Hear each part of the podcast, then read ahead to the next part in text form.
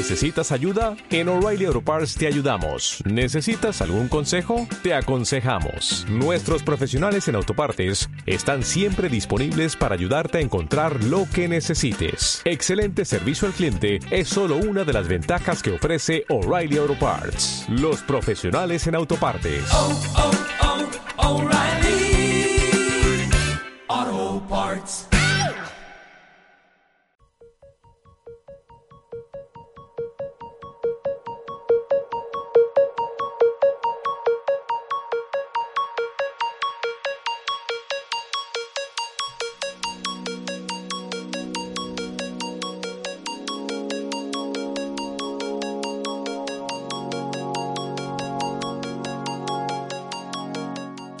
Muy buenas tardes, muy buenos días o muy buenas noches, depende de la hora en la que te descargues este podcast. Empieza cruzar la línea. Soy Mito Adjan Campos y eh, comenzamos en esta tercera, ya vez, este tercer arranque de este cruzar la línea, un proyecto que con, ah, en este caso, eh, la inercia o con ah, la energía de Fernando Luengo comienza para dar voz a aquellos a los que habitualmente no se les da voz. Y hoy vamos a hablar de un tema que te va a interesar, la educación pública a debate. Nos acompañan Lola Ruiz y Manuel Menchón y ellos mismos se van a presentar. Comenzamos ya cruzar la línea.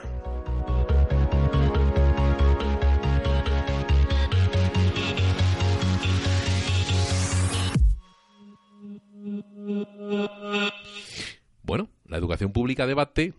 Hoy nos acompaña Lola Ruiz, que es profesora de dibujo en un instituto de enseñanza pública. Casi mejor que se presente ella. Vais a ver que tiene una voz melódica y bonita. Muy buenas, Lola, ¿cómo estás? Hola, ¿qué hay? Eh, bueno, pues sí, efectivamente eh, soy profesora. eh, además, bueno, pues llevo ya muchos años eh, trabajando en Asamblea Marea Verde y en Mareas por la Educación Pública, que son lugares donde, bueno, pues diversas eh, personas de diversos ámbitos, tanto madres, padres, profesores, estudiantes, eh, pues eh, nos ponemos en común eh, pues para seguir defendiendo la, enseñanza pública. Y también está con nosotros Manuel Menchón, que es director de cine, pero yo mejor les dejo a ellos que se presenten. Manuel, muy buenas, ¿qué tal? ¿Cómo estamos? Bueno, ellos soy como Gollum, soy dos. o sea, me presento. Yo mismo me presento. Soy Manuel Menchón. eh, y sí, eh, soy director de cine. eh, mi vinculación con la educación viene porque tengo dos críos y porque, bueno, soy exalumno de la educación pública. Y allá en el 2012, eh, viendo los tijeretazos y lo que se nos venía encima, que se veía venir desde antes, eh, bueno, monté con unos amigos profesores y otros exalumnos de la pública una plataforma en defensa de la educación pública que se llama Yo estudié en la pública. Os podéis meter ahí en internet a buscar. Y luego, eh, cuando llegó el advenimiento del anticristo, eh, el señor Bert, ta- montamos otra plataforma llamada Stop Ley Bert, que bueno, sigue activa aunque Bert no está, porque Bert no está, pero nos ha dejado su truño, con perdón, que es su ley. Bueno, porque eh, yo creo, y no sé si en eso coincidiréis conmigo, que mm, se utiliza para hablar, por ejemplo, de enseñanza pública, de medicina pública, transporte público, se utiliza retórica quizás que la gente considera un poco gastada, un poco antigua, y además no se va realmente al corazón del problema. Y cuando hablamos de Bert y dices que se ha ido pero continúa su proyecto, hay que decirle a la gente y decirlo en palabras claras y llanas lo que realmente está pasando. Es una tendencia general, global, globalización, de cambio de las relaciones sociales, culturales, económicas y, como no, de la educación. Y ese cambio significa el más fuerte gana, el que tiene más posibilidades conseguirá mejores oportunidades y esto pasando por encima de la igualdad y pasando por encima de aquellos que no han tenido la suerte ¿eh? o que no han durado lo suficiente en el maratón, en la lucha, ¿eh?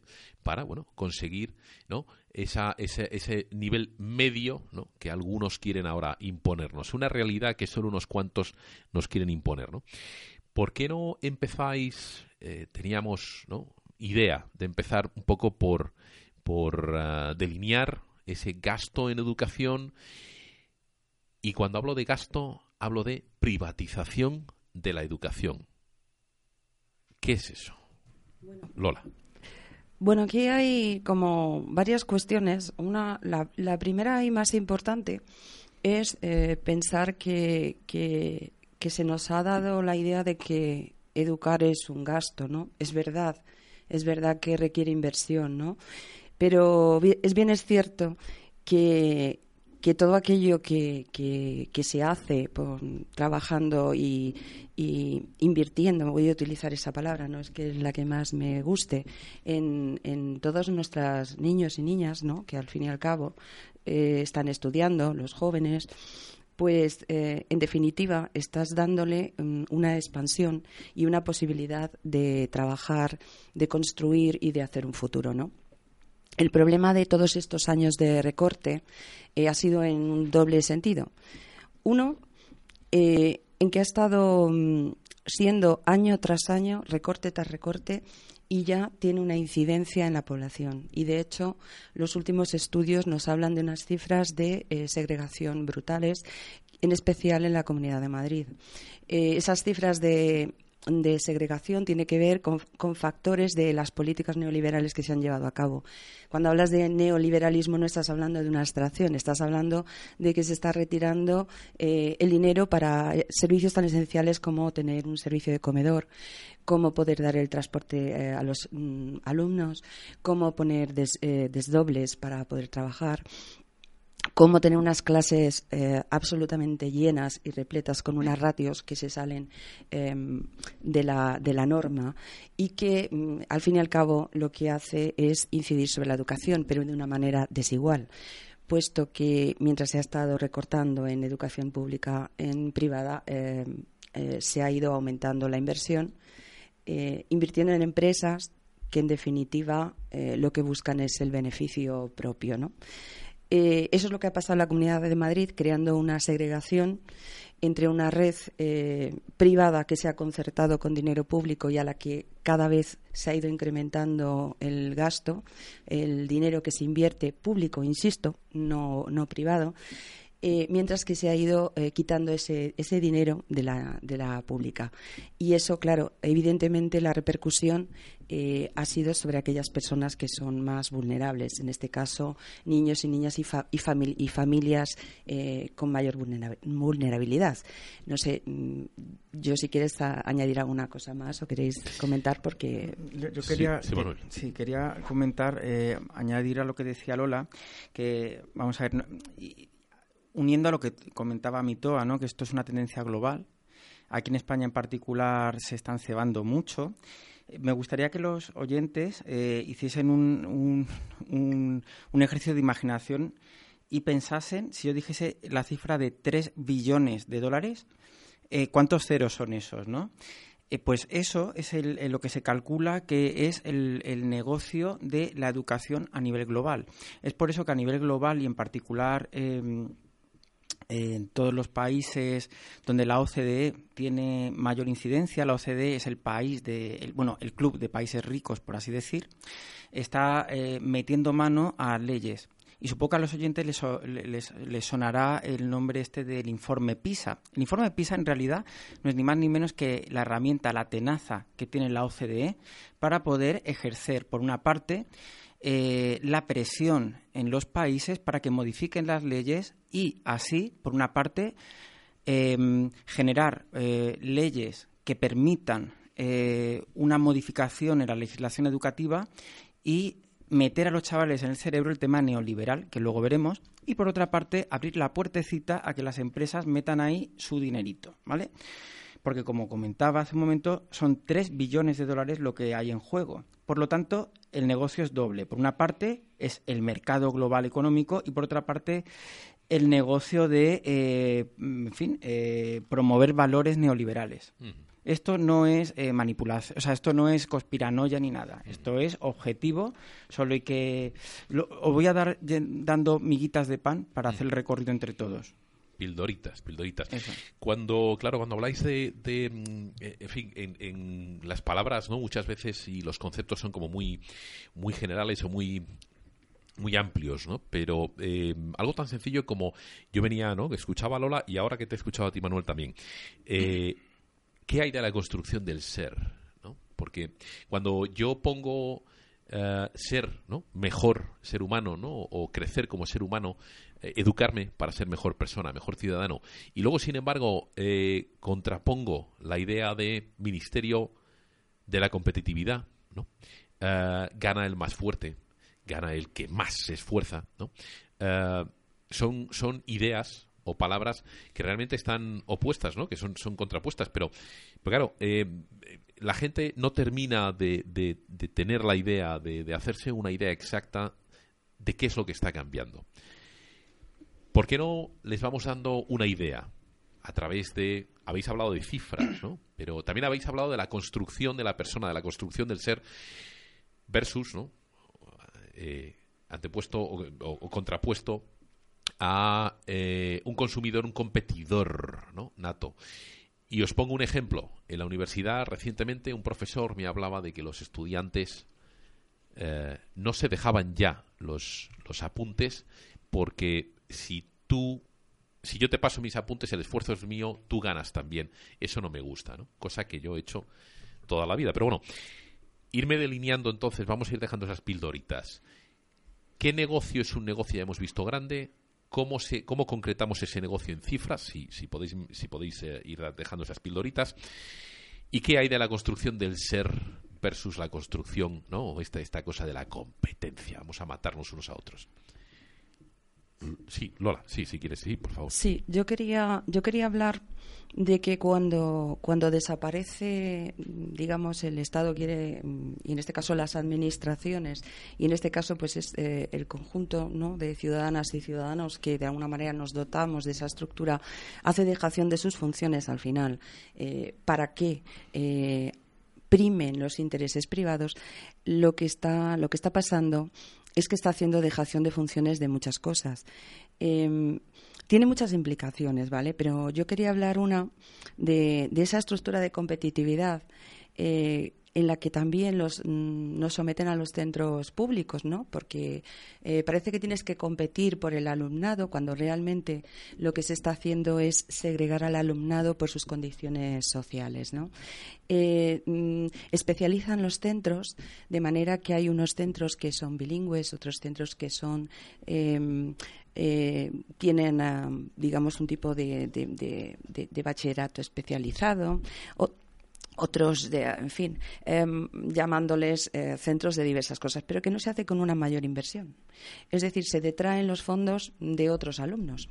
Pongo un ejemplo. Si haces un bachillerato de excelencia, ¿vale? En un centro, eh, no estás dotándolo de más recursos, sino que a lo mejor pues tienes que eh, ocupar los mismos cupos de profesorado y eh, pues mm, hay grupos de primero pues que estarán mucho más masificados.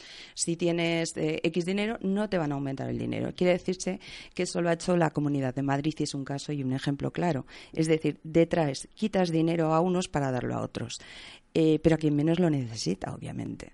Eh, nos ha pasado que muchos centros donde hay más problemática, eh, pues bueno, pues acaban eh, lastrando todos los problemas en grupos eh, que no se está cubriendo, ¿no?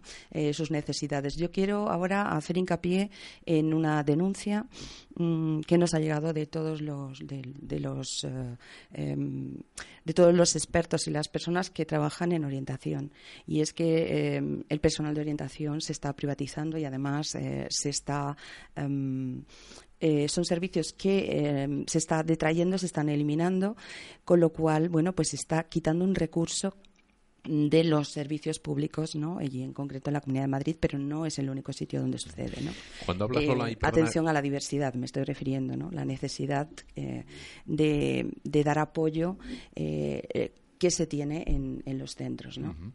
Cuando hablas de orientación, exactamente a qué te refieres. Yo tengo un crío de seis años y una niña ahora mismo recién nacida. ¿A qué te refieres exactamente con orientación de, de esos centros? Pues cuando hablamos de los servicios de orientación estamos hablando de una serie de profesionales eh, con diferentes perfiles que sirven pues para eh, poder apoyar determinadas labores, ¿no? Como es pues audición y lenguaje, pues para las personas que necesitan eh, bueno pues ese tipo de apoyo. mm, salir de determinadas horas para dar apoyos en eh, básico en lengua, en, en- otras actividades. Em, em, en fin, eh, no sé, me voy a dejar a alguien y seguro que lo voy a hacer fatal en ese sentido. Pero bueno, em, es, es, una, es una cuestión eh, que, que, que, que se requiere en los centros, pero O no solo, es no es una- solo los que están, sino Sí. que se necesitaría más tipo de perfiles y profesionales especializados, eh, pues que den apoyo incluso físico, ¿no? Porque hay alumnos que necesitan, porque tienen de- determinadas eh, necesidades de, de- de- de tratar su musculación, eh, porque tienen, pues bueno, pues impedimentos físicos, eh, psicológicos, pero bueno, eh, eh, para eso está este tipo de profesional. Bueno, pues aquí es precisamente donde se está recortando, ¿no? Entonces pensamos que es una situación absolutamente, mm, bueno, pues no deseable, ¿no? Esto cuando entramos en el concepto este de competitividad, ¿no? Con la formación de ese ser humano con, o con, la, con la educación, ¿no? En, en, en, ah, libertad o con capacidad de, de, de- de- o con opciones, perdón, ¿no? Para, para, para poder eh, eh, elegir determinada educación, está claro que nos estás diciendo que no existe. Es decir, esa libertad para, para tener una mejor educación, eh, si no hay dinero, ya no existe.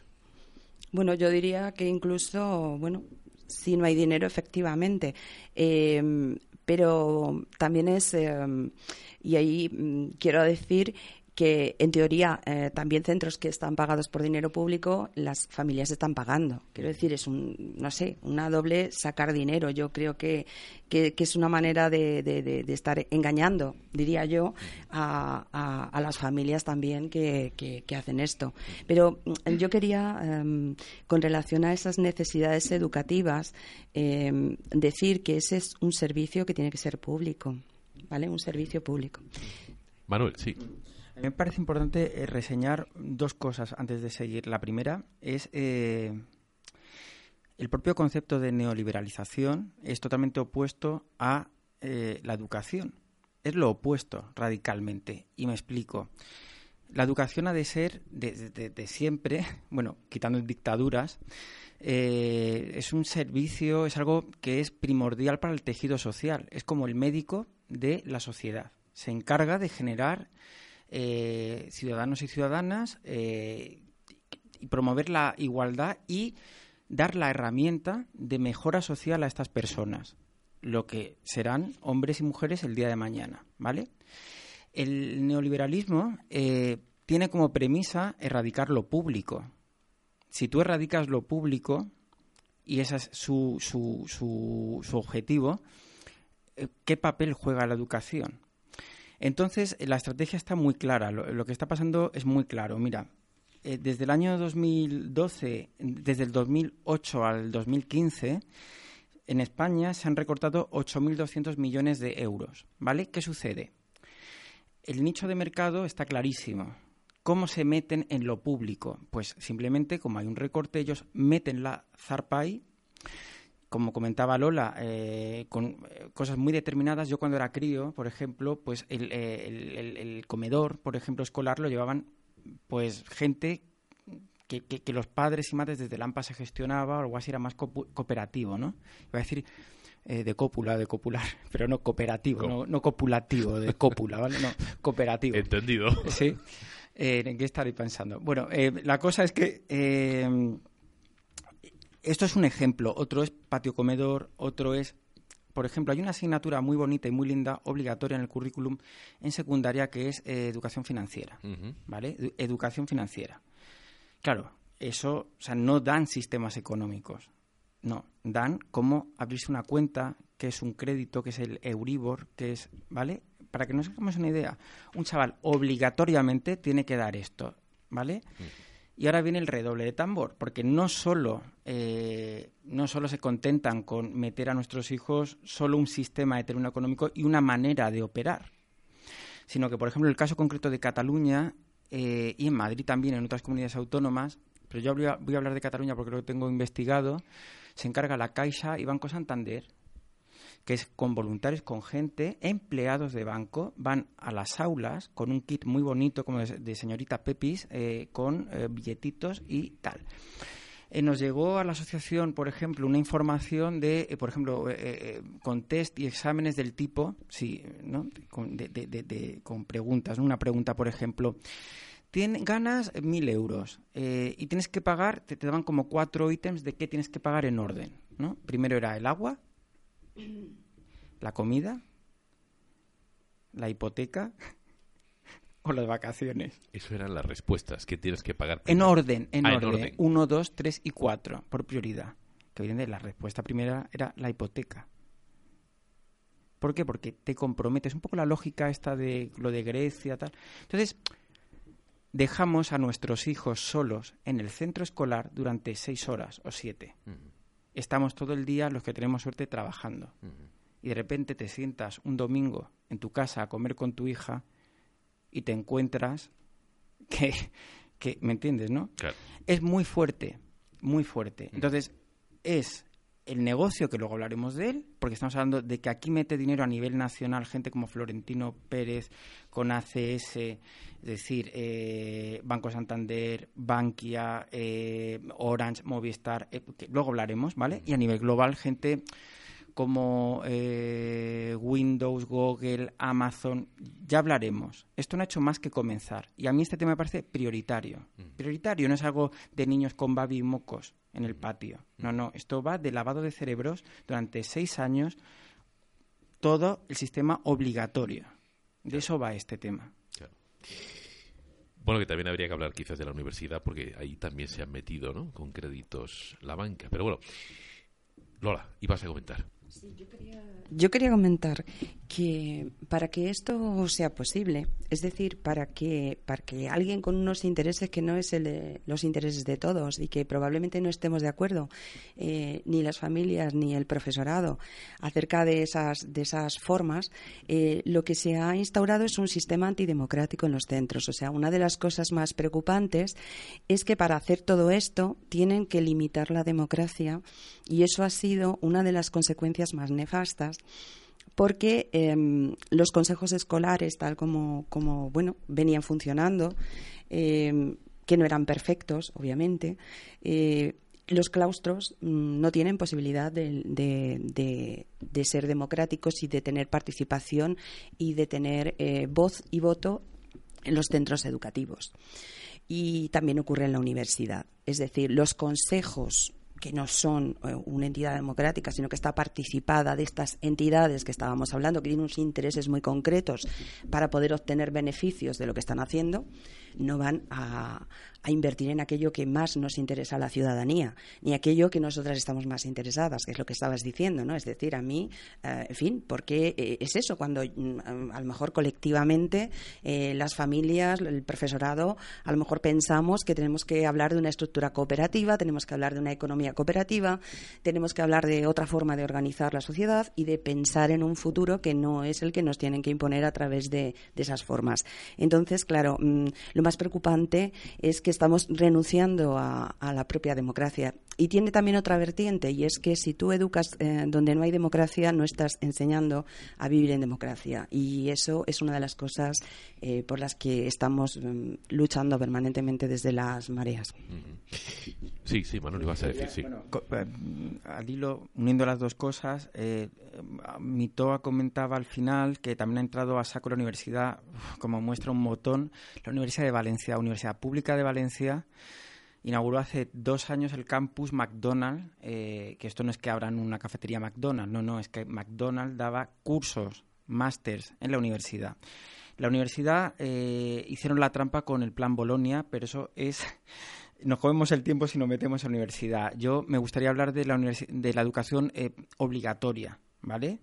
Eh, Sí. Hay dos, hay dos.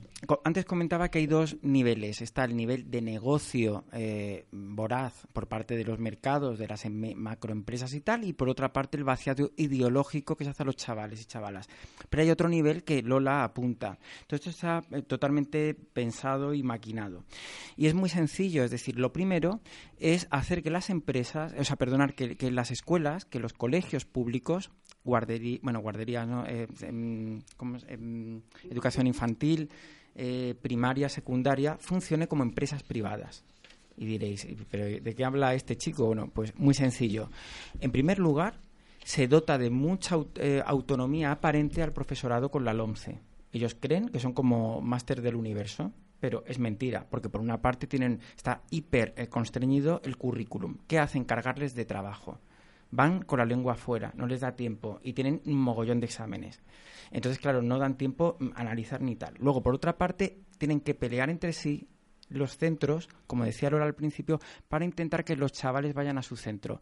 Bien, porque quieres, o sea, mm, porque como hacen pruebas, que luego irán las pruebas externas, que luego salen en prensa, hay una competición entre los padres para pedir centro. Entonces, los propios eh, centros, en lugar de cooperar y colaborar entre sí, como pasaba en la época de EGB, no hace tanto tiempo de eso, eh, lo que hacen es competir, competir y competir. Y desde la dirección exigir y exprimir al máximo al profesorado. Y están obligados a que los chavales saquen un, X eh, de, notas, ¿no? De, de, media, porque eso se expone a la galería en prensa, en radio, etcétera. Solo una, una, una, cosa de análisis, es decir, el tema rankings, que eso es cómo funciona la mercadotecnia de las empresas, ¿no? Todos los puntos, porcentajes y tal. a nivel educativo, que no debería de ir por rankings, sino simplemente que los chavales y chavalas aprendan a ser personas y luego pues se lleven algo a casa para ganar el trivial, eh, eh, tenemos lo primero, ¿no? las reválidas de la LOMCE, las tan cacareadas reválidas de la LOMCE. Estos son pequeñas selectividades, bueno, pequeñas no, selectividades, cinco en concretas, que, que, en algunos casos hacen media. Luego están, de aquí salen los rankings locales, es decir, en la ciudad de Madrid tal centro saca no sé qué, esto sale en medios, en red, tal, tal, Ya te haces la idea y la composición. Luego tenemos el ranking autonómico. En Andalucía los niños... Y luego esto salta al ranking nacional. ¿Qué comunidad autónoma está mejor, peor, etcétera? Y por último tenemos el ranking de PISA, que manda la OCDE. Pero claro, nadie se para a analizar, por ejemplo, eh, cuál es la, cuál es la, eh, coyuntura de, de, un, de, un, centro en concreto. Es decir, eh, cuál es la realidad de los centros educativos de, de yo qué sé, de Algeciras respecto a los de Bilbao no tiene nada que ver la realidad, ¿no? O un centro educativo, o, como comunidad autónoma en, en, Alemania estás comparando el sistema educativo de Alemania con el de España, cuando, por ejemplo, es diabólico, porque en Alemania destinan 1.785 euros per cápita a educación pública y en España, simple y llanamente, pues, eh, pues si lo otro en Alemania era, por ejemplo, 1.785 euros o en Inglaterra 2.055 euros per cápita, tenemos que la cifra en nuestro país es justo la mitad. O sea, es que es ridículo. Son, es 993 euros per cápita. Entonces tú estás comparando la velocidad con el tocino. Es diabólico. Claro. Sí, Lola, ibas a comentar. No, Lola, ibas a... Ah, no, no, no. no sé sí, sí. Eh, Yo creo que eran cifras, ¿no? Porque te veo ahí no, iba a comentar, iba a comentar sobre, sobre la, la cuestión que había hablado antes mm, respecto a, a, la evaluación normativa y, a la y al tipo de evaluación. Es decir, y a, también a los intereses de OCDE, que es quien quien está implantando el, PISA. ¿no? Em, estas evaluaciones son evaluaciones normativas y el currículum que nos ha implantado en la LONCE también es normativo. Eso quiere decir que todos los alumnos tienen que encajar en ese molde. Es como si nosotros estuviéramos haciendo galletas. No sé si me explico. Es decir, queremos que los niños encajen ahí, en esa, en esa estructura, ¿no? Es todo lo contrario de lo educativo, bajo mi punto de vista. Bajo mi punto de vista, mm, para mí, eh, el objetivo tiene que ser fundamentalmente ese niño, esa persona, el ser humano, en toda su complejidad, ¿no? Eh, por lo tanto, eh, yo creo que intentar eh, meter a los niños en, moldes y que todos lleguen a, a, un listón determinado, pues es una idea absolutamente absurda, ¿no? Eh, es verdad que hay una serie de conocimientos que nos capacitan y que nos ayudan, pero también hay una idea de progresión, hay una idea de contexto y hay una idea de un futuro que todavía no sabemos cómo es, nos cuentan cómo es, pero estamos educando para un futuro que no existe, que no está todavía delimitado. Eh, entendemos que la educación tiene que eh, centrarse en, este ser humano, ¿no? tiene que ser una, educación que tenga toda esa, toda esa complejidad, ¿no? Que, que eduque en libertad, donde los los alumnos y alumnas puedan estar experimentando. Si nosotros ahora eh, nos estamos guiando por esos rankings, en realidad eh, son rankings que están guiados por unos intereses muy concretos, porque mm, al fin y al cabo es OCDE que es un organismo que tiene unos intereses concretos, quien crea y mide eso. Que son cosas que no está midiendo ahora. No está midiendo elementos que eran muy importantes en nuestro sistema educativo, como era la integración, ¿no?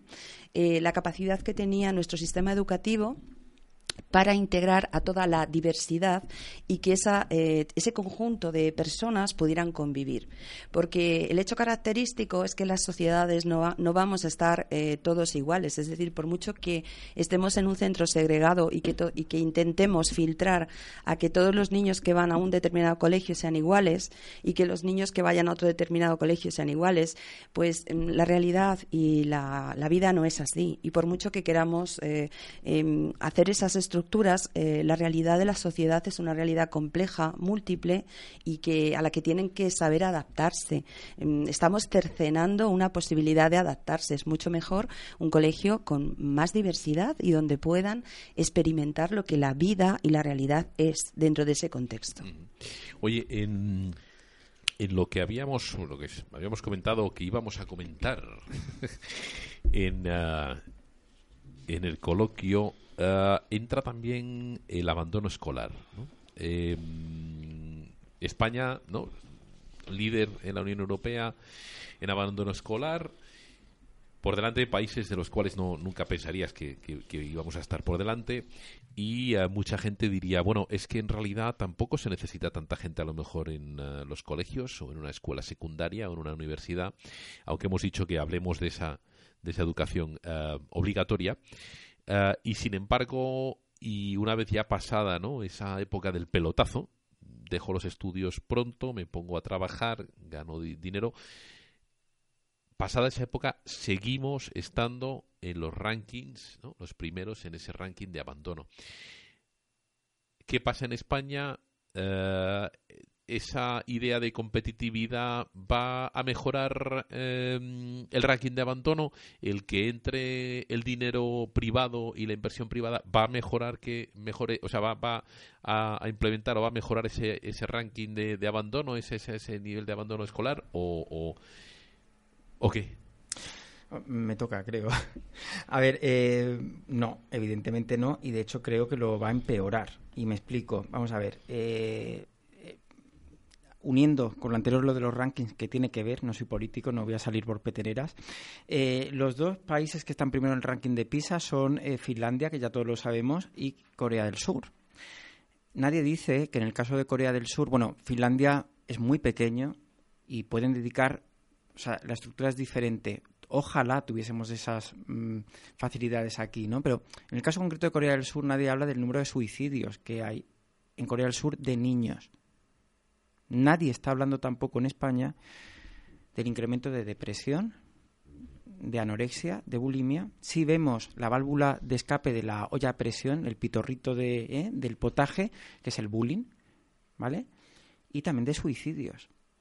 No sé si sabéis que el, la mayor, el mayor eh, mm, motivo por, eh, de muerte en, en menores y en adolescentes en España es el suicidio a mí no me preocupa el abandono escolar, a mí me preocupa el destrozo que están haciendo.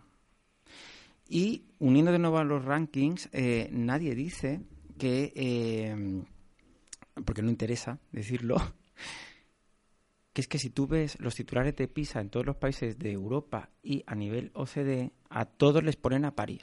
Y a todos les, les cantan la cuartilla, exceptuando en un país ridículo y pequeño como perdón la embajada de Finlandia, no es ridículo Finlandia, ¿vale? Pero minúsculo en cuanto a porcentaje de población y Corea del Sur. Al resto de países les cantan, bueno, le, les cantan las 40. Mira, hay un vídeo yo estudié en la pública que, que, se llama eh, Reválidas eh, y PISA Examen, en la que saco un montón de titulares de periódico de prensa internacional de, de Estados Unidos, de Argentina, de Italia, de Alemania, a todos nos ponen les ponen a parir como a nosotros.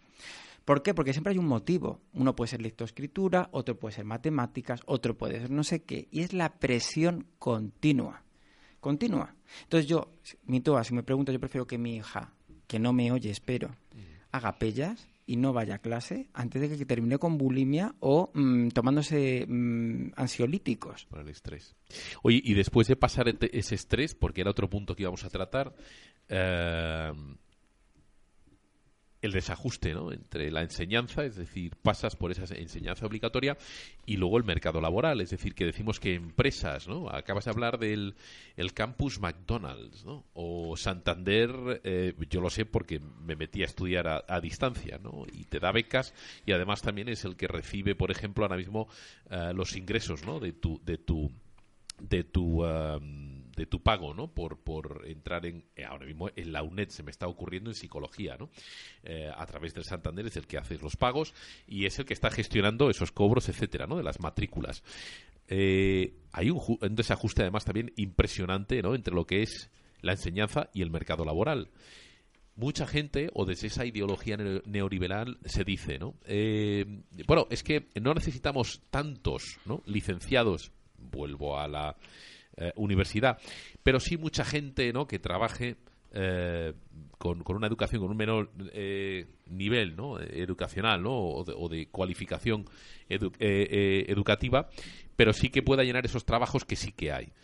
¿Vosotros qué opináis sobre esto? ¿Realmente la competencia en la educación, en esta educación obligatoria, el poner a esos jóvenes a competir desde tan, ¿no? desde tan pequeños, competir con los rankings ¿no? de otros países, realmente luego para lo que es el mercado laboral español, ¿sirve? ¿No sirve? ¿Va a mejorar? ¿No va a mejorar? ¿Formamos realmente gente, chavales, que luego puedan ir a trabajar en un momento dado a otros países? Yo quería comentar que a pesar de que haya un run run continuo acerca de la, de la poca viabilidad de, los, de las titulaciones, eh, lo que sí es cierto es que el índice de paro se da mucho más entre las personas que no tienen cualificación profesional y que no tienen estudios. Quiere decirse que también es un eh, debate bastante interesado eh, el decir que, que estas personas que tienen una cualificación profesional o que tienen una cualificación de cierto mm, eh, unos estudios universitarios, pues que están en paro, que no. El paro realmente eh, y quien eh, sufre y se queda fuera y se guetiza la sociedad es aquellos que no tienen la posibilidad de estudios, son aquellas personas que no acceden a- a las posibilidades pues de, de- de unos aprendizajes concretos de las TIC o de unos aprendizajes concretos que les capacitan para poder eh, evolucionar. La educación es eh, la, herramienta que nos lo da. Em, yo creo que también es muy importante eh, ver que en esta- este discurso acerca de que, de que no se está cualificando a, a- a las eh, personas, em, decir que, en, por ejemplo, en formación profesional pública es uno de los lugares donde se está recortando más. En formación profesional, que tenemos una estupenda formación profesional eh, de, de grado superior. Y mira, yo, yo creo que conocéis, eh, quizás lo conozcas, la escuela de Alcobendas, por ejemplo, es fantástica. Bueno, pues hay unas listas de espera mm, porque no hay plazas suficientes. Y, y- Ahí, y y las plazas que hay son carísimas, además. Han subido mucho las tasas. En FP son muy caras. ¿Verdad? O sea, Sí, sí. Yo quería de- eh, decir que, por ejemplo, esta escuela de formación que forma en, eh, precisamente en, en- en el terreno de vídeo, en el terreno de, en todo este terreno es pública eh, y, con- y no hay posibilidad eh, de esas plazas. ¿Y por qué no se hace más? Porque es una profesión de futuro, es una profesión eh, que es que es que tiene salida. ¿Por qué no se está trabajando esto? Pues porque hay un interés muy concreto en dar un discurso acerca, primero, de que no sirve para nada, segundo, de quitar esas plazas públicas y tercero, pues de crear ciertas titulaciones, vamos a llamar titulitis, que bueno, que ha tenido un efecto pernicioso en Chile, por ejemplo. Eh, podemos hacer una comparativa de lo que ha pasado en Chile con todas las titulaciones universitarias y el sistema neoliberal brutal que hay allí y a lo que ha llevado. Mm, eh, querías comentar porque te, te veía que querías comentar acerca de esto. Sí, es, que, es que sí, es que es, que es, es tremendo. O sea, por una parte cercenan la- esas opciones, por otra abre, de- permiten en, pre- en- en escuelas privadas, pero es que aparte el que logra llegar ahí, aparte de que paga un pastizal, luego tiene que hacer las prácticas durante casi un año de manera gratuita en el corte inglés, por ejemplo, o en lugares así fascinantes, ¿no? Pero es que es, es- tienen el montón el chiringuito muy bien realmente, ¿no? Eh, lo, lo que comentaba Lola es que es así.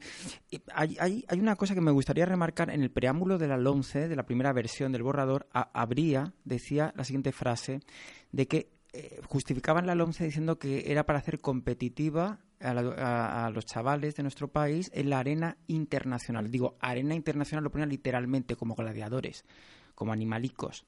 Claro, esto tiene una lógica, porque eh, si entramos en la lógica de la globalización y de la competitividad, tiene lógica, pero ahora la pregunta es, ¿contra quién competimos? ¿Contra Tailandia en fábricas de calcetines? ¿O contra quién competimos realmente? ¿Qué sentido tiene esto? ¿O es que realmente el gobierno que aprueba la 11 y ciertos sectores pretenden marcar muy claramente que nuestro país el tejido social de cuando nuestros hijos tomen las riendas sea de pan y circo, de servir copas, sector servicios, hoteles? ¿Es por eso que nos interesa la titulación? Gente que sepa inglés, si damos, o sea, gente que hable idiomas para acoger a guiris y que todo sea, no sé, me pregunto qué modelo tienen ellos social. Y en cualquier caso, de toda la vida, la única manera y la única herramienta, lo comentaba antes, que hemos tenido como personas de poder ascender socialmente o de cambiar o de mejorar respecto a lo que eran nuestros padres es la educación, no hay otra. Eso o hacer como Rodrigo Rato, atracar bancos.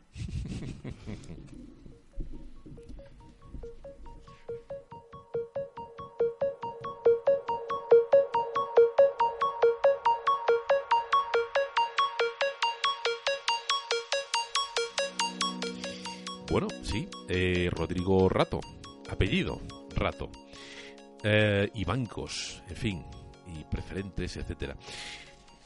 Este programa tiene mm, vocación mm, de servir de plataforma, de plataforma a mm, aquellas ideas, aquellos colectivos, aquellas personas que, realmente, bueno, no, reciben el suficiente tiempo en otros medios y quizás estemos pecando de no dar más tiempo. En fin, por eso yo creo que este debate, eh, ya no debate, sino este rato que hemos pasado dando información y hablando sobre ideas y sobre la educación debería de, ser más amplio. Pero llegamos a los 40 minutos, plan... Y mira que ahora empezabais a entonaros, porque yo ya había visto que ya empezabais a, a calentar motores y que estabais ahí dándole caña. Os voy a dejar, nada, minuto y medio a cada uno para que, bueno, hagáis un, un cierre. Y eso sí, yo, en fin, os invito a veniros, en este caso un portice, hombre, que tiene muchas más horas. Nos podemos tirar aquí cuatro horas dándole caña a lo que sea. Lola, ciérrame, ciérrame la cosa. Pues a ver, yo voy a dejar una pullita, ¿vale? Voy a dejar aquí algo abierto acerca de las cosas que dicen de adoctrinamiento, ¿vale? Eh, yo quiero defender la escuela pública porque su doctrina es la doctrina de la libertad, es la doctrina de los consensos de los que nos hemos dotado y bueno, y quien afirme lo contrario, pues está diciendo barbaridades, que es lo que escuchamos últimamente. Eh, también como mujer que soy, eh, y además habiendo celebrado hace poco eh, el 25 de noviembre contra la violencia de género, pues quiero decir que es bastante lamentable cosas que se están oyendo, ¿no? Creo que en las escuelas, en, los, en la educación, eh, se trabaja mucho y bien eh, que siempre nos dicen que para cambiar la sociedad eh, tenemos que abordar los temas eh, con las chicas, con los chicos y con los jóvenes y creo que esta sociedad está necesitada de esto, ¿no? Precisamente de esto. Y bueno, que seguiremos ahí trabajando, hablando, luchando, que tenemos un encuentro de mareas por la educación pública en Cádiz el próximo 6 y 7 de diciembre a nivel estatal y que bueno, que invitamos a bueno, a todas, a todos a que a que participen y que hablemos de educación, de educación pública. Oye, Manuel, no es eh, solamente educación, no estamos hablando de pública, me parece que esto dice, no, no, la gente no, le saca la idea de, no, cuando hablamos de educación pública hablamos de que me salga gratis. No, no, esto es un concepto mucho más profundo. Esto es, eh, la lucha de las ideas. Y la gente dice las ideologías se han acabado, ya adiós el bloque del este, pero la idea que prevalece ya no es solamente idea, es ideología, permea la sociedad, la cultura, la economía. Y eh, ¿a dónde nos aboca? Es lo que estabas diciendo tú. Bueno, pues ciérranos un poquito. ¿A dónde nos aboca? ¿Qué giro le darías tú? ¿Qué De- twist para cerrar? Sí, es decir, estoy con Lola. eh, solo podemos eh, salir adelante defendiendo la educación pública porque es un derecho constitucional y patrimonio de nuestro país. Es irrenunciable. Está en la, vamos, en la Constitución española eso que se, se les llena la boca, ¿no? De, hablar, ¿no? De anticonstitucional. Esto es la Constitución. Esto es la sociedad. Segundo, la educación pública es el factor de cohesión social fundamental, es el pegamento de nuestra sociedad. Sin ella se, se despedaza. Y eso es un peligro en los tiempos que, que estamos viviendo ahora. Favorece la igualdad de oportunidades e integra la diversidad. La educación pública es calidad. Es mucho mejor que el colegio de monjas de la esquina, lo aseguro. Es calidad. Hay profesionales que han aprobado una oposición. Gente muy buena y muy válida que hace todo lo posible cada mañana por sacar adelante a los críos. Y lo único que hay que hacer es, entre todos y todas, es decir, padres, madres y los exalumnos, como yo mismo, intentar ayudar. Y decir, Mitoa, que la educación pública no es un negocio, ni puede serlo. Y no pueden manipular a los chavales ni dejar que eso se haga así. Por último, eso se ha quedado muy corto. Entonces, yo recomiendo en YouTube hay tres vídeos que, que he hecho- he hecho, vamos, con, con Yo Estudié en la Pública. Uno se llama Salto a la Educación, otro se llama La Nueva Educación y otro se llama Reválidas y PISA Examen. Aparte de los vídeos, que creo que está bien explicado, y gente que habla mucho mejor que yo, no que Lola, Lola habla muy bien. Eh, viene en la, en la descripción un montón, viene una webgrafía con datos, artículos, eh, en fin, todo documentado para que se vea que esto es real y es un peligro. Si me permites decirlo, que son fantásticos, que de verdad que hay que verlos. Bueno, pues a los dos, Lola Ruiz, ¿eh? Manuel Menchón, muchísimas gracias por, por acercaros aquí a cruzar la línea y, y un saludo a los dos. Muchísimas gracias. Se trata de educación pública. Bueno, yo os lanzo otra idea, alimento para el pensamiento. No solamente educación pública, se trata de un concepto, se trata de una idea. No es que mi hijo vaya al colegio gratis y pase unas cuantas horas donde se forme para salir al mercado laboral. No, se trata de una idea muy clara. Competir. ¿Vamos a formar seres humanos o vamos a formar personalidades que saquen el puñal eh, y entiendan la vida como el apuñalamiento del vecino de al lado, pisarle la cabeza al de al lado para conseguir un objetivo. En fin, ahí queda. Muchísimas gracias a todos. Cruzar la línea. Hasta la próxima.